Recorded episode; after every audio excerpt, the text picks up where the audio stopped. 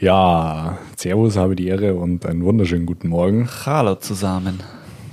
Der Kollege ist schon beim Griechen angekommen, als hätte er heute schon Tzatziki gefressen oder so. Weiß man's? Na.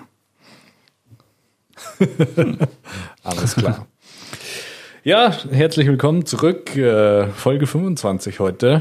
Äh, ein Viertelhundert äh, haben wir voll. Ging schnell. Richtig nice. Sehr, sehr schön. Heutiges Thema, beziehungsweise Überleitung eigentlich vom letzten T- Thema Mediengestalter, Ausbildung zum Mediengestalter, haben wir heute das Thema Farben. Äh, ja, das Thema Marke ist ja grundsätzlich recht umfangreich, recht sehr, sehr groß und äh, sehr, sehr viele Punkte und Aspekte, die dafür berücksichtigt gehören. Dementsprechend muss einfach sehr, sehr viel mit auch aufgenommen werden. Und äh, heute wieder mit dem Dave am Start, Thema Farben. Yay. Der freut sich schon richtig. Nee. Ja, Farben sind, gibt's ein paar. Kann man auch mischen, dann werden es noch mehr. Und vor allem auch im digitalen Bereich werden quasi die Darstellung von den Farben ins Unendliche mehr oder weniger, nicht ganz, aber mit den Bits und Bytes, wie das dann auch wieder ist, vielleicht noch ein neues Thema, ähm, kann man dann einige Farben darstellen. Und ja, Alex, was weißt du denn zum Thema Farben? Die Farbpalette ist sehr groß, hast du ja schon gesagt. Ähm, Mai, Farben müssen, müssen miteinander funktionieren. Es gibt, äh, es gibt Komplementärfarben. Zum Beispiel. Ähm, oder auch gegensätzliche Farben. Ähm, oder auch Farben, die sehr, sehr gut miteinander harmonieren und funktionieren. Ähm, ja, grundsätzlich, Farben haben einfach eine bestimmte Wirkung auf Menschen, können auch für Gefühle stehen. Zum Beispiel grün steht für die Hoffnung. Zum Beispiel. Ähm, und ja, da gibt es einfach ja, sehr, sehr viele Punkte, aber ich glaube, du wirst uns jetzt sicherlich gleich mal noch ein paar mehr Dinge darüber erzählen, äh, wie das Thema Farbwirkung zum Beispiel oder Farbharmonie miteinander, äh, wie das funktioniert und was das Ganze betrifft. Ja, ich äh, fange einfach mal am Anfang an. Ähm, Farben stammen sozusagen ja aus der Natur. Ähm, der Mensch hat irgendwann definiert, dass ein Blatt grün ist und seitdem steht ein Blatt für grün. Ähm, Beeren sind zum Beispiel rot. Ähm, die Sonne ist gelb, der Himmel ist blau. Das wurde einfach mal definiert und so wurden die Farben halt festgelegt.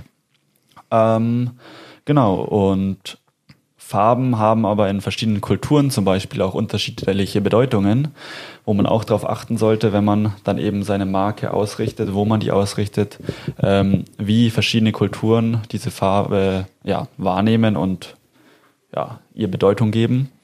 Ähm, ja, und so gehen wir weiter zur Farbbedeutung. Also zum Beispiel im Straßenverkehr sehr wichtig. Ähm, zum Beispiel das Stoppschild, die Farbe Rot heißt Achtung. Ähm, Ja. Da soll man stehen bleiben. Ähm, ja, Farbe Gelb in der Straße, jetzt hat die Vorfahrtsstraße, man kann weitermachen. Ähm, genau. Ähm, Gut, dass die Straßenschilder nicht grün sind und hoffnungsvoll. ja, da gibt's eher wenige. Genau, also ähm, ja, wie wirkt denn so eine Farbe? Ähm, die Farbe Blau ähm, ist eher trustful, also ja, man vertraut dem, der Farbe Blau. Ähm, ja, Rot steht für Erotik, ähm, Gelb für Freude, äh, ja, und so kann man vielen weiteren Farben halt auch viele verschiedene ähm, ja, Bedeutungen und Wirkungen zuordnen, was man dann eben bei der Farbgebung zur Marke berücksichtigen soll. also ja, welche Marke hat man und was will man damit vermitteln? Ähm, es ist nicht einfach so, hey, ich mag Orange, lass doch unsere Brand ähm, hauptsächlich Orange sein, ähm, sondern man sollte eben auch beachten, ähm, was diese Farbe für eine Wirkung auf den Nutzer liefert. Und da sind wir auch bei der Zielgruppe eben. Ähm, welche Zielgruppe will ich ansprechen? Ähm, sind es eher ja, jugendlichere Leute oder ähm, schon das ältere Volk? Ähm, und dementsprechend ähm, ist es auch äh, durchaus interessant, ähm, welche Farben man ver verwenden will. Ja, ähm, Farben Das heißt, man muss nicht, sich nicht nur auf eine Farbe festlegen, genau. sondern man kann eben, wie der Alex schon sagt, Farben miteinander kombinieren. Ähm, bleibt man in einem Farbgebiet, zum Beispiel gelb, und verwendet nur Abstufungen von diesem Farbton, dann ähm, ist es ein monochromer Farbverlauf oder eine Farbmischung. Ähm, gegensätzlich, wie der Alex gesagt hat, ist ähm, komplementär, also ähm, zum Beispiel Orange and Teal, wie es heutzutage ein sehr beliebter Look ist. Ähm, dann triadisch, also im Dreieck angeordnete Farben oder tetraedisch, quadratisch. Analog gibt's auch noch, also dass die Farben im Farbkreis nebeneinander angeordnet sind. Das sind so Sachen, die gut miteinander funktionieren. Ähm, trotzdem, wie gesagt, sollte es von Farben zur Brand passen und Genau, da sollte Ja. man sich schon ein paar Gedanken darüber machen, wie das Ganze definiert ist, wie das Ganze ausschaut und funktioniert, weil sonst ist das halt einfach, naja, doch ein bisschen komplexer und ja, wie sollen wir sagen, nicht nur komplexer, sondern vielleicht auch deutlich, deutlich, äh, ja, unschön zum Anschauen. Genau. Der Kontrast muss stimmen, also passt die Farbe auf die andere Farbe drauf ähm, und so weiter. Ähm, und ja, ähm, hat man Farben, die hauptsächlich für Print sind, ist die Marke eine ähm, Print-Ausrichtung, also eine, ja, sag ich mal, analoge Ausrichtung, oder ist es eine digitale Ausrichtung oder beides, weil dann wird es interessant, weil nicht jede Farbe, die es äh, analog gibt, gibt es auch digital und andersrum. Ähm, das ist der sogenannte Farbraum. Ähm, die, äh, Im Printbereich ist es CMYK, also ähm, Cyan, Magenta, Yellow äh, und der Key-Ton, also der Schwarzton, ähm, den es beim Drucken zu beachten gibt. Und ähm, im digitalen Bereich ist es halt hauptsächlich RGB, ähm, Rot, Grün, blau. Blau. Nicht, dass ich was Falsches sage.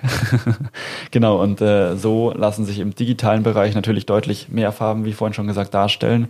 Ähm, allerdings lassen sich manche Farben eben auch nicht ins analoge übertragen. So hat man jetzt zum Beispiel eine digitale Ausrichtung, will aber trotzdem mal Visitenkarten oder so drucken und zack äh, sind diese knalligen Farben, die man sich im, für den Web mal überlegt hat, nicht mehr so druckbar Und nicht funktional. und nicht funktional. Deswegen entweder man wählt Farben, die für beides möglich sind, die Ja. äh, im analogen und digitalen Bereich darstellbar sind, oder man entscheidet sich halt für eine Farbpalette im digitalen und eine im analogen Bereich. Absolut richtig. Genau. Ähm, ja, was für Tools gibt es denn zum Beispiel, äh, um Farben für sich zu er- erkennen? Ähm, Sinn macht das für seine Brand, wenn man eine gewisse Ausrichtung äh, gefunden hat, ähm, einfach mal Bilder herzunehmen, ein, äh, ja, wie nennt sich ein Muster, ein Musterblatt mit den ganzen Bildern zu erstellen. Dann hat man schon ein paar ein bisschen Wirkung auf sich selbst und ja, dann kann man anschließend quasi ähm, in Farbgeneratoren, die es online unzählig Gemale gibt, ähm, die Farben reinschleusen, ein bisschen mischen, ein bisschen schauen, was da so rauskommt. Ähm, und dann sollte man das halt noch auf ähm, professioneller Ebene schauen, dass es auch harmoniert. Ganz genau. Ja, wie spielt das Ganze denn jetzt in das Corporate Design eigentlich mit rein? Wenn ich, wenn es darum geht, eine Marke aufzusetzen, das Ganze äh, umfänglich zu betrachten, ist gesagt, okay, es gibt Farben, die nebeneinander liegen, es gibt Farben, die gegensätzlich sind. Das Ganze kann quadratisch, triadisch, tetraedisch angeordnet werden. Ähm, wo fängt man denn da an? Äh, Wo, wo hört man auf? Ähm, und ja, wie, wie, wie lässt sich das Ganze geschickt gestalten, auch wenn man selber mal da sich ein bisschen reinarbeiten möchte, um in, mit dem Thema Farben, CI, CD umgehen zu können? Ja, also man hat eine Brand, ähm, man weiß ja die Ausrichtung, was will man mit dieser Marke erreichen. Ähm, dementsprechend hat man ja schon ungefähr eine Farbe mal im Kopf. Ähm, man hat Bilder im Kopf, die äh, andere Marken schon haben, ähm, wo man weiß, es funktioniert. Ähm, klar kann man natürlich wieder das Rad neu erfinden und es kann auch funktionieren. Aber ja, okay, sagen wir, wir haben äh, eine Hauptfarbe, die aus Grund der Bildsprache schon äh, irgendwie logisch klingt. Ähm, zum Beispiel blau. So, dann kann man das, diese Farbe blau als Primärfarbe natürlich auf viele andere Sachen ähm, übertragen. Sei es das Briefpapier ähm, als Keyfarbton, Farbe Blau im äh, irgendwelchen Bereichen oder auf der Webseite, dass äh, viel Blau vorhanden ist. Ähm, dann eben zum Beispiel im Web jetzt äh, eine Akzentfarbe. Das heißt, ähm, sie dient halt als Akzent, ähm, ist weniger häufig vertreten, ähm, zum Beispiel nur als Button. Es wird somit hervorgehoben ähm, und ja, so lassen sich halt auch noch Sekundärfarben und Kontrastfarben ergänzen, um dem Ganzen dann eine, eine schöne Farbwirkung und eine, eine schöne Farbharmonie im ganzen Bereich zu erhalten. Okay. Ja, schon mal eine ganze Menge. Ähm, was steht denn hinter dem Thema Farbpsychologie? Wie lässt sich das beschreiben? Wofür, was kann man damit machen? Ja, wie ganz am Anfang ähm, wir beide schon gesagt hatten, ähm, Grün steht für Hoffnung. Das heißt, wenn ich jetzt zum Beispiel eine Funding-Seite erstellen will ähm, für irgendwelche Projekte in ärmeren Ländern, ähm, macht es zum Beispiel Sinn, die Farbe Grün zu verwenden, weil sie steht für Hoffnung. Ähm, man gibt quasi ähm, den Spendern unterbewusst äh, die Hoffnung mit, dass durch ihre Spende es den Leuten in den Zielländern ähm, besser gibt. Und so lässt sich das natürlich auf die anderen Farben dann übertragen und auch neue Muster erstellen. Witzigerweise, wem es vielleicht schon mal aufgefallen ist, Kickstarter hat auch ein grünes Logo.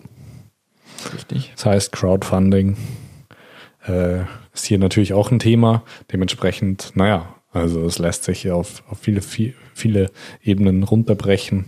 Aber das ist mal so die Grundfunktionalität der Farben und ja, ein erster kleiner Einblick in die Farbenlehre. genau. War es ja. das schon? Ähm, ich würde sagen, jedes Thema, das wir ansprechen, kann man bestimmt Stunden philosophieren. Ähm, da wir es äh, den Hörern möglichst knapp und kompakt vermitteln wollen, ähm, steigen wir da erst bei weiteren Nachfragen tiefer ein und dementsprechend wäre es das für heute schon wieder. Habt ihr es gemerkt, der hat einen Call to Action eingebaut. Also wenn ihr mehr wissen wollt, dann in die Kommentare rein oder einfach auch per Mail oder per äh, Social Media, Instagram DM, Facebook DM, gerne bei uns anfragen, wenn ihr da mehr dazu wissen wollt. Machen wir gerne eine, eine Folge, die deutlich äh, intensiver nochmal darüber geht. David, vielen Dank dir. Vielen Dank dir.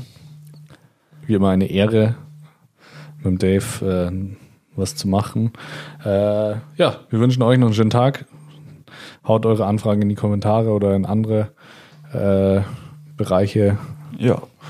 Und dann sind wir auch schon wieder bei den berühmten letzten Worten. Ähm, Alex. Ja, das Bergfest ist geschafft. Äh, das Wochenende steht vor der Tür. Ich wünsche euch ein schönes Wochenende. Genießt nochmal die letzten herbstlichen Sonnenstrahlen. Ja, see you Habe later, Alligator.